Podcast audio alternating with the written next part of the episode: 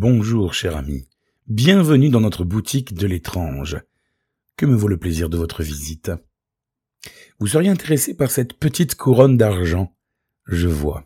Mais avant de partir avec, il faut que vous sachiez que celle-ci est étrangement liée à une affaire de meurtre de presque 30 ans et qui n'a jamais été résolue.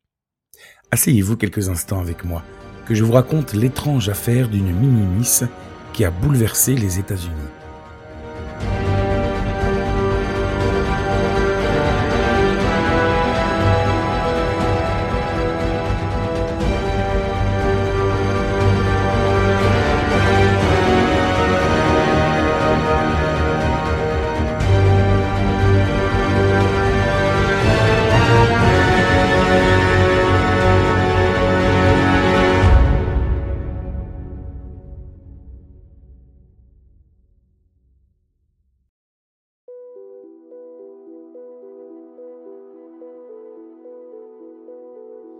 John Bennett Ramsey.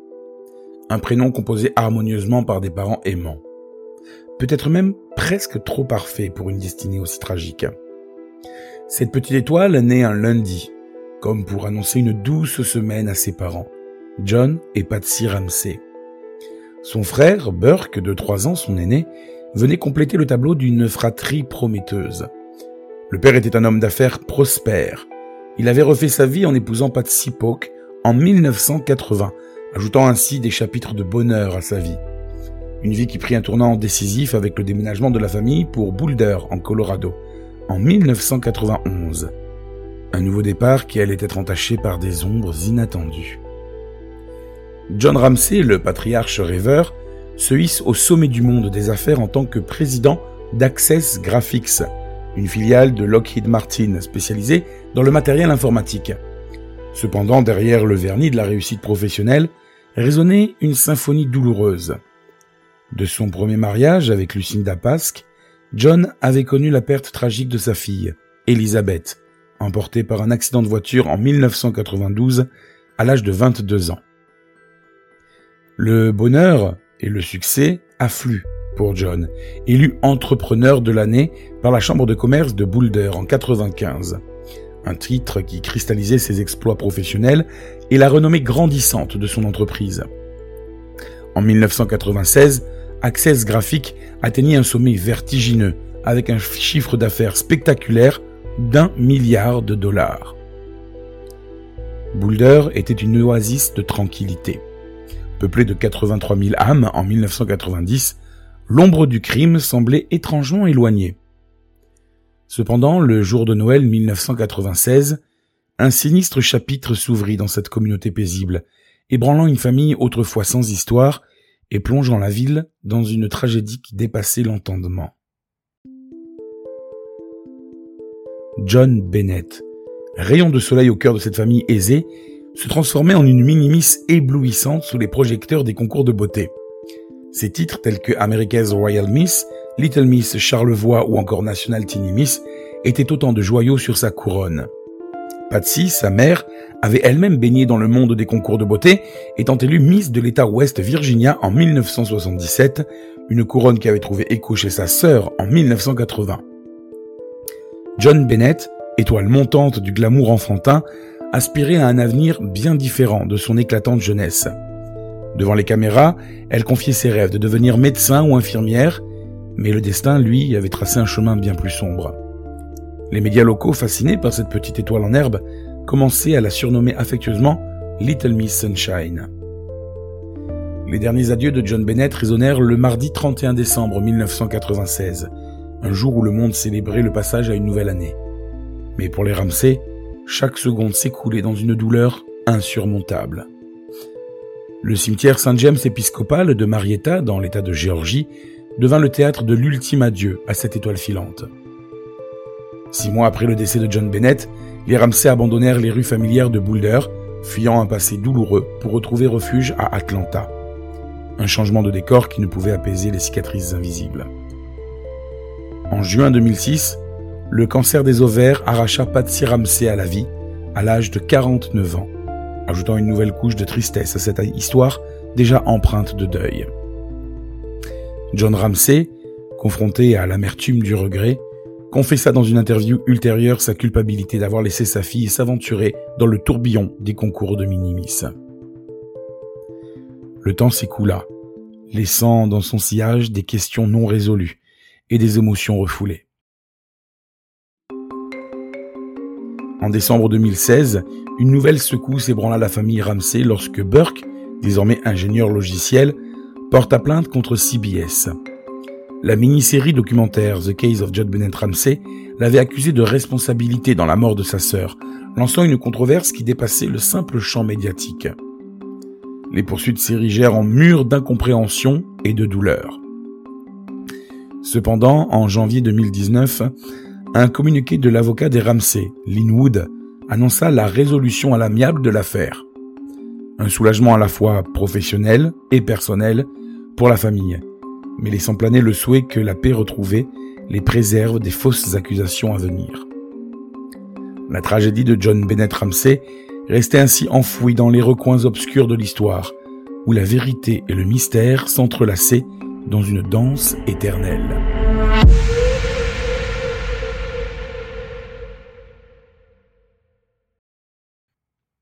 Vous l'aurez compris, notre histoire aujourd'hui s'intéresse à John Bennett Ramsey, retrouvée morte chez elle le lendemain de Noël 1996, à seulement 6 ans. Mais que s'est-il réellement passé? Au sein des murs silencieux de la demeure Ramsey, la nuit de la tragédie était en réalité le prélude à une énigme tortueuse. John Bennett, ses parents et son frère étaient les seuls témoins du drame qui allait se déployer dans les recoins les plus sombres de leur vie. Un vol réservé, des valises prêtes, l'excitation des vacances mêlée à une inquiétude sourde. Patsy Ramsey, la mère, était la première à ressentir un étrange malaise alors que l'aube n'avait pas encore effleuré le ciel. La famille s'apprêtait à quitter Boulder pour Charlevoix, dans le Michigan, mais une réalité impensable bouleversa ses projets. Dans les marches qui menaient à la cuisine, une enveloppe renfermant une demande de rançon gisait, glaçante et énigmatique. La rançon exigeait l'équivalent, curieusement, de la somme d'un bonus que John Ramsey avait perçu plus tôt dans l'année, s'élevant à 118 000 dollars. La note, élaborée avec minutie, déployait son récit sur deux pages et demie. Écrite sur les lieux mêmes du crime, elle portait l'empreinte d'un feutre, un outil devenu l'instrument d'une tragédie en gestation. Des points d'exclamation marquaient chaque phrase, comme autant de cris d'angoisse silencieux, des acronymes semant le doute dans la psyché des destinataires. Patsy Ramsey, prisonnière d'une menace insidieuse, bravant les consignes de silence dictées par l'obscurité, ne put retenir le cri qui hantait son âme de mère. Des paroles frémissantes de peur s'échappèrent de ses lèvres un appel frénétique au secours rempli d'une détresse palpable. Nous avons un enlèvement, murmuré dans l'urgence. Ces mots résonnèrent dans l'écho glacial de la nuit. Un appel précipité à la protection divine, à l'intervention d'un monde qui s'effondrait sous le poids de l'impensable. L'opératrice, témoin de cet échange téléphonique enflammé, perçut dans la voix de Patsy une détresse qui dépassait les contours de la raison. L'appel, pourtant essentiel, devint une chorégraphie déroutante. Patsy, après avoir livré l'adresse comme un cri à travers le gouffre de l'incompréhension, s'interrompit brusquement. Le combiné, témoin muet d'une tragédie en devenir, resta suspendu dans le silence. Un geste étrange, incongru, laissant l'opératrice dans une attente fébrile. L'appel, bien plus qu'un cri à l'aide, était une symphonie dissonante, annonciatrice d'un drame insoupçonné. Un instant figé dans l'obscurité, où chaque mot, chaque silence, était une énigme tracée dans les étoiles de la destinée. Les minutes défilaient tandis que les sirènes des voitures de police hurlaient dans les rues calmes de Boulder. Les autorités se pressaient sur les lieux à la recherche de réponses dans le froid mordant de cette nuit funeste. Pas de bruit de vitres, pas d'empreintes dans la neige immaculée comme si l'intrus s'était évaporé dans l'ombre. Dans l'angoisse de l'inconnu, la chambre de John Bennett devint un sanctuaire préservé, scellé pour éviter toute altercation et altération des indices cruciaux. Des proches et des amis, porteurs de réconfort maladroits, se rassemblèrent dans la demeure chargée de tragédie. L'inspectrice Linda Arndt, portant sur ses épaules le fardeau de l'enquête, fit son entrée vers 8 heures du matin. Pendant ce temps, John Ramsey, en proie à l'agonie, se rendit seul à la banque, cherchant dans l'ombre glaciale des réponses qui lui échappaient. L'attente angoissée de l'appel du ravisseur engendra une frénésie d'activité. Amis et avocats, dans un élan désordonné de panique, euh, rangèrent et nettoyèrent la maison, laissant derrière eux une cuisine désertée, potentiellement dénuée d'indices cruciaux. À 13 heures, dans l'urgence de comprendre l'incompréhensible, l'inspectrice Arndt demanda à John Ramsey et son ami Fleet White d'explorer chaque coin de la maison. John Ramsey, déterminé à percer le voile du mystère, se tourna vers le sous-sol, un royaume souterrain où se cachent les secrets les plus sombres. Dans la cave à vin, la lumière brutale révéla l'impensable. Le corps inerte de John Bennett. Les mots choqués de Fleet White, Elle est là résonnèrent alors comme la lumière jaillissante, dévoilant une scène inimaginable. Une couverture blanche étouffait la douceur de l'enfance. Un ruban adhésif impose le silence à la petite voix, et un cordon en nylon enlace l'espoir. Le cri déchirant de John Ramsey retentit dans les couloirs de la maison, alors qu'il porte le fardeau insoutenable de sa fille vers un secours illusoire. Hante, témoin du drame, guide le déplacement du corps, ignorant que chaque pas, chaque geste laisse une empreinte indélébile sur la scène du crime. L'histoire se transforme, passant du silence oppressant à une tragédie qui ébranle une famille au plus profond de son être. Au cœur de cette scène cauchemardesque, des éléments macabres se révèlent en un puzzle sordide. Un cordon de nylon, banal en apparence, devient l'instrument d'une tragédie indicible. Tissé autour du cou innocent de John Bennett, ce garrot rudimentaire porte les stigmates d'une intention malveillante. Le manche cassé d'un pinceau, un objet anodin du quotidien, se transforme en complice involontaire de ce drame. Retrouvé dans les fournitures d'art de Patsy Ramsey, ce pinceau, dépossédé d'une partie de lui-même, devient une relique funeste. Dans cette noirceur, une corde émerge d'un sac en papier dans la chambre d'amis, jetant un voile de mystère sur son origine. Les Ramsey affirment que cette corde étrangère n'a pas sa place parmi leurs possessions.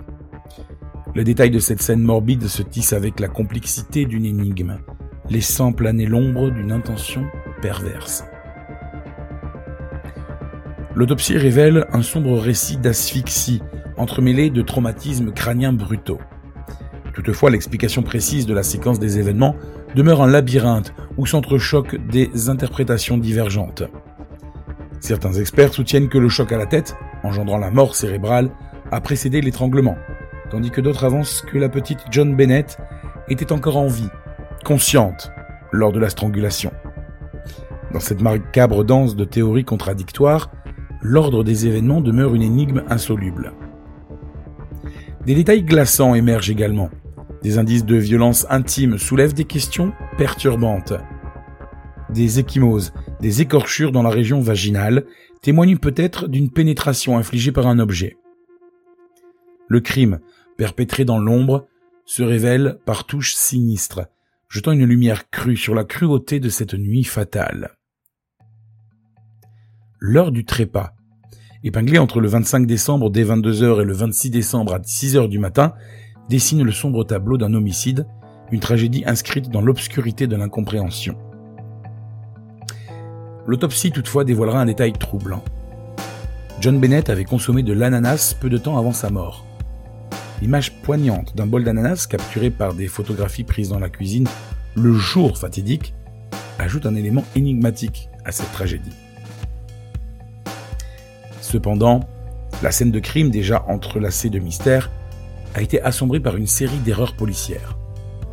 Étrangement, la présence d'un bol d'ananas a été effacée par une main imprudente du dossier et de la liste des preuves. Les enquêteurs, tâtonnant dans l'obscurité, ont ainsi laissé disparaître un indice potentiellement crucial. Patsy et John Ramsey, eux, clament ne pas avoir partagé d'ananas avec John Bennett le soir du 25 décembre, et la mémoire leur échappe quant à l'origine de ce bol mystérieux. Le 25 décembre, les Ramsey ont passé une partie de la soirée chez des amis. John Ramsey a déclaré avoir mis sa fille au lit après qu'elle se fût endormie dans la voiture sur le chemin du retour. L'enfant est retrouvé sans vie avec les vêtements qu'elle portait la veille. La chronologie de cette nuit tragique soulève des interrogations, mettant en lumière des détails énigmatiques. Malgré une soirée partagée chez des amis, le mystère plane sur la manière dont John Bennett a perdu la vie. John Ramsey raconte qu'il a déposé sa fille endormie dans son lit après qu'elle ait sombré dans le sommeil pendant le trajet du retour en voiture. Une déclaration qui soulève des questions sur le déroulement exact des événements menant à la découverte du corps de l'enfant, vêtu des mêmes vêtements que la veille.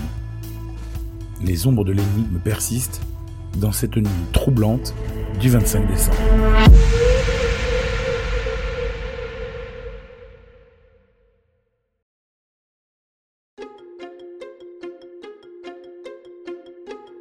Les semaines qui ont suivi la mort de John Bennett ont été marquées par la coopération initiale des Ramsey avec les enquêteurs. John, Patsy, Burke et d'autres membres de la famille ont fourni des échantillons de sang et de cheveux, se soumettant aux premiers interrogatoires de la police. Cependant, au fil du temps, la collaboration des parents s'est effritée, les conduisant à éviter les interrogatoires policiers et à imposer leurs propres conditions. Dans une série d'entretiens télévisés, les Ramsey ont choisi d'exprimer publiquement mettant en garde la communauté sur un tueur présumé. Ces actions ont semé la peur parmi les voisins et ont ajouté une nouvelle dimension troublante à l'enquête sur la mort de l'enfant.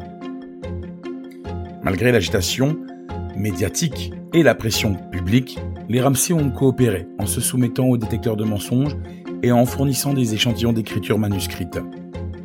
Cependant, leur perspective sur cette situation a été clairement exprimée par John, nous ne devrions pas avoir à prouver notre innocence. L'affaire a captivé l'attention des médias, mettant en lumière la vie de John Bennett, ses concours de minimis et la richesse de sa famille.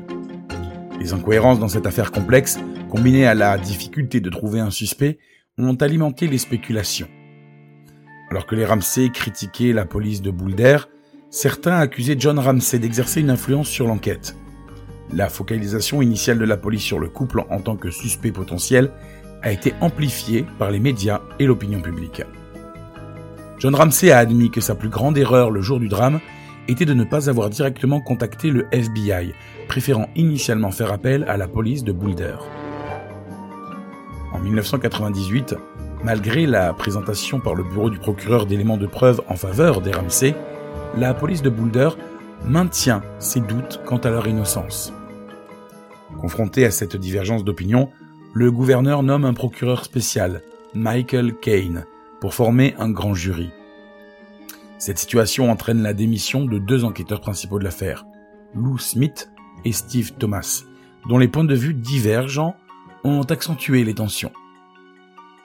En 1999, bien que le grand jury ait émis un verdict défavorable à l'égard des Ramsey, le procureur du comté, Alex Hunter, a choisi de ne pas rendre publique cette décision et n'a pas engagé de poursuite, arguant qu'il n'y avait pas suffisamment de preuves pour étayer leur culpabilité. Ce n'est qu'en 2013 seulement que le contenu des délibérations du grand jury de 99 ont été révélés, indiquant que John et Patty Ramsey étaient accusés d'avoir exposé délibérément un enfant à une situation présentant un risque pour sa vie ou sa santé, entraînant la mort de John Bennett. En 2003, les experts de la police scientifique ont réussi à extraire de l'ADN d'un homme inconnu à partir des souvenirs de John Bennett. Cette découverte a conduit le juge fédéral et Mary Lacey, procureur du comté de Boulder, à estimer qu'il était plus plausible qu'un intrus ait perpétué le meurtre de John Bennett plutôt que Patty Ramsey. Cette conviction a poussé Mary Lacey à adresser une lettre d'excuse au Ramsey en 2008.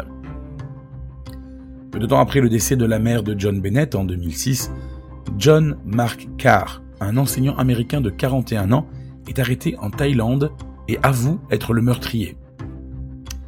Cependant, il avait déjà été entendu pour possession d'images pédopornographiques et il s'est avéré après enquête qu'il avait tout inventé.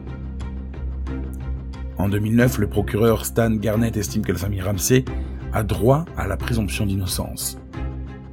Mais en 2010, l'enquête est rouverte et de nouveaux interrogatoires sont menés par un comité comprenant des enquêteurs fédéraux et nationaux. Malgré l'utilisation de nouvelles technologies, aucune découverte significative n'est faite. En 2016, une nouvelle plongée dans le mystère médico-légal a éclairé un pan méconnu de l'affaire. Il apparaît désormais que ce ne sont pas un, mais bien deux ADN énigmatiques qui se sont glissés dans les replis des souvenirs de John Bennett. Les lueurs de la science, indépendantes de l'enquête, suggèrent qu'une culotte fraîchement sortie de son emballage peut révéler des traces d'ADN. Mais ici, c'est la dualité des empreintes génétiques sur cette lingerie nouvellement acquise deux points identiques, qui ajoutent une nouvelle dimension. Ces éléments renforcent l'idée que l'ADN mystérieux attribué à une personne de sexe inconnu demeure énigmatiquement lié à ce sombre chapitre criminel.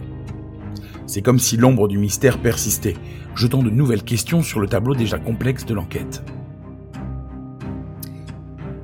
Dans les méandres de l'affaire John Bennett Ramsey, un écho sinistre se fait entendre en janvier 2019.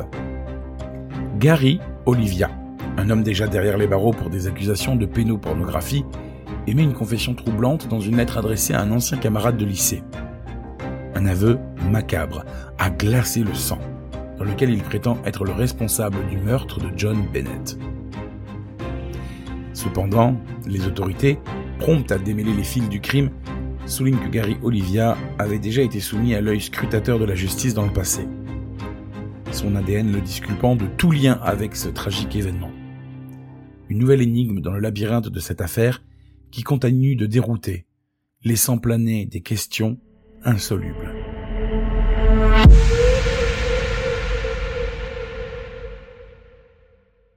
Au cœur des débats persistants qui entourent l'affaire John Bennett Ramsey, deux théories divergentes se dessinent parmi les enquêteurs.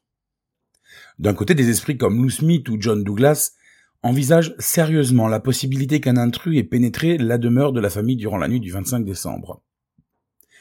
De l'autre côté, des figures telles que Steve Thomas ou James Collard s'orientent vers une perspective plus troublante, suggérant qu'un membre de la famille Ramsey aurait peut-être involontairement causé la mort de John Bennett, orchestrant ensuite une scénarisation macabre pour dissimuler la tragédie.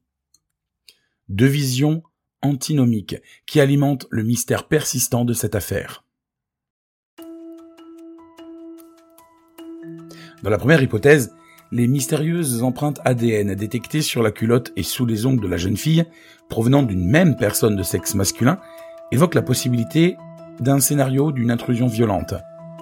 Cette théorie trouve son écho dans l'idée plausible d'un intrus, potentiellement un pédophile ou des ravisseurs, pénétrant par la fenêtre cassée d'un sous-sol. Une démonstration visuelle de cette hypothèse est mise en avant dans une vidéo capturée sur le site de l'ancienne résidence des Ramsey, où le détective Lou Smith entre lui-même dans le sous-sol par cette fenêtre. Jusqu'à sa mort, Lou Smith a poursuivi ses investigations, mettant en lumière divers profils suspects pouvant être impliqués dans ce meurtre troublant. La découverte d'une valise appartenant au Ramsey près de la fenêtre du sous-sol, laisse même envisager que les ravisseurs auraient planifié d'enlever l'enfant en utilisant cette valise comme moyen de transport. Les énigmes entourant la mort de John Bennett prennent une nouvelle tournure avec les suggestions de spécialistes qui remettent en question la thèse de la strangulation au profit d'un coup violent porté à la tête. Des détails troublants émergent également des investigations, notamment des marques visibles sur le visage et le dos de la jeune victime. Une hypothèse intrigante émerge alors. L'utilisation d'un taser aurait pu être employé pour étourdir l'enfant, permettant ainsi à un individu d'agir discrètement en la transportant dans une valise sans alerter les voisins. Des recherches approfondies, incluant des tests sur un porc anesthésié, suggèrent que les marques observées pourraient correspondre à l'utilisation d'un taser. Une séquence complexe se dessine, où un individu aurait d'abord maîtrisé la victime avec un taser, puis utilisé un garrot pour infliger des sévices. Les traces de lutte, illustrées par des marques d'ongles sous le menton, soulignent les efforts de John Bennett pour se défendre jusqu'au coup fatal. probablement asséné par une lampe torche ou une batte de baseball, entraînant un traumatisme crânien fatal. Un scénario d'une noisseur profonde qui continue de hanter les mémoires et les esprits. L'ombre du doute s'étend également sur le frère aîné de John Bennett, Burke Ramsey, alors âgé de 9 ans au moment des faits. Selon une théorie intrigante, une altercation entre les deux enfants aurait dégénéré, conduisant Burke à infliger un coup fatal à John Bennett avec une lampe torche. Des éléments troublants apparaissent dans le récit, notamment la présence de cette fameuse lampe sur des photos prises dans la cuisine le jour du drame. La dispute aurait peut-être été déclenchée par la présence d'ananas, fruit retrouvé dans le corps de John Bennett et consommé peu de temps avant sa mort. Une année auparavant, un incident similaire s'était produit lorsque Burke l'avait frappé, accidentellement, au visage avec un club de golf. Des témoignages dépeignent Burke comme un enfant colérique et jaloux de l'attention accordée à sa sœur et à ses concours de minimis. Des comportements perturbants, tels que des problèmes d'encoprésie antérieure, où Burke aurait étalé ses excréments sur les murs de la salle de bain et conservé des boulettes au fond de son lit. Tout ça ajoute une dimension sombre à son profil. Selon une ancienne gouvernante, il aurait même étalé ses excréments sur une boîte de chocolat que John Bennett avait reçue pour Noël. Une toile complexe de tensions familiales et de mystères qui plane toujours sur cette tragédie. Au vu de tous ces éléments, vous l'aurez compris, les enquêteurs n'ont toujours pas réussi à émettre une hypothèse fiable et définitive sur cette affaire. L'assassin ou les assassins de John Bennett n'ont toujours pas été identifiés. Et le mystère demeure toujours entier. Mais vous, maintenant que vous connaissez l'histoire de ce meurtre, avez-vous une idée de ce qui a bien pu se passer?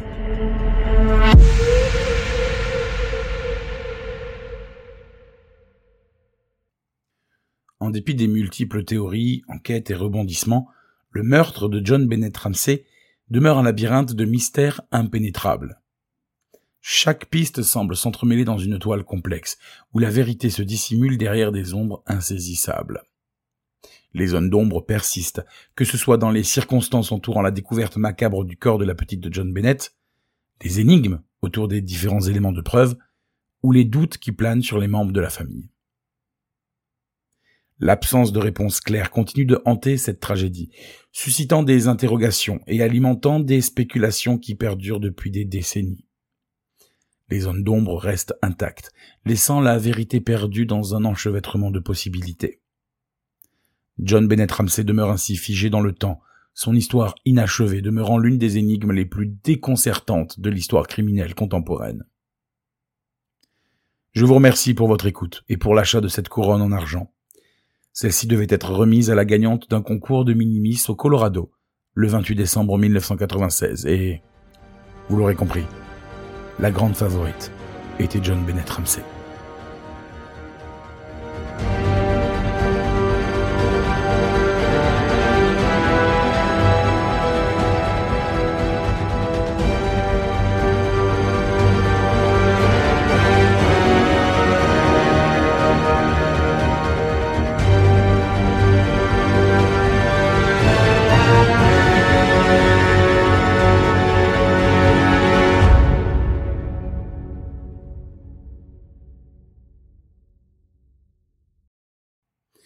L'histoire de cet enfant est remplie de mystères et d'incohérences. Beaucoup de choses se sont déroulées et l'enquête n'étant pas encore close, cela fait 30 ans que de nouvelles preuves ou des rebondissements ébranlent cette histoire. Si vous souhaitez en savoir davantage sur cet enfant, nous vous conseillons le livre Petite sœur mon amour de Joyce Carol Oates. L'auteur revient en détail sur cette tragique histoire. Autre livre que nous vous conseillons, le livre The Death of Innocence, écrit par John et Patty Ramsey eux-mêmes. Ils apportent ici leur vision de cette tragédie. Pour les cinéphiles, nous vous conseillons le film Un meurtre parfait de Laurence Skiller est sorti en 2000. Autre œuvre également, l'excellent documentaire Casting John Bennett, présent sur Netflix. Ce film revient avec de vrais acteurs sur l'affaire. Enfin, si vous souhaitez en savoir davantage sur l'univers des minimis, véritable phénomène de société aux États-Unis, nous vous conseillons le célèbre Little Miss Sunshine sorti en 2006 et réalisé par Michal Hunt. Je vous remercie pour l'écoute de cet épisode. Nous nous retrouvons dans deux semaines pour une histoire bien différente, celle d'un cas de possession démoniaque le plus célèbre de France. D'ici là, très bon réveillon à vous et très belle année 2024.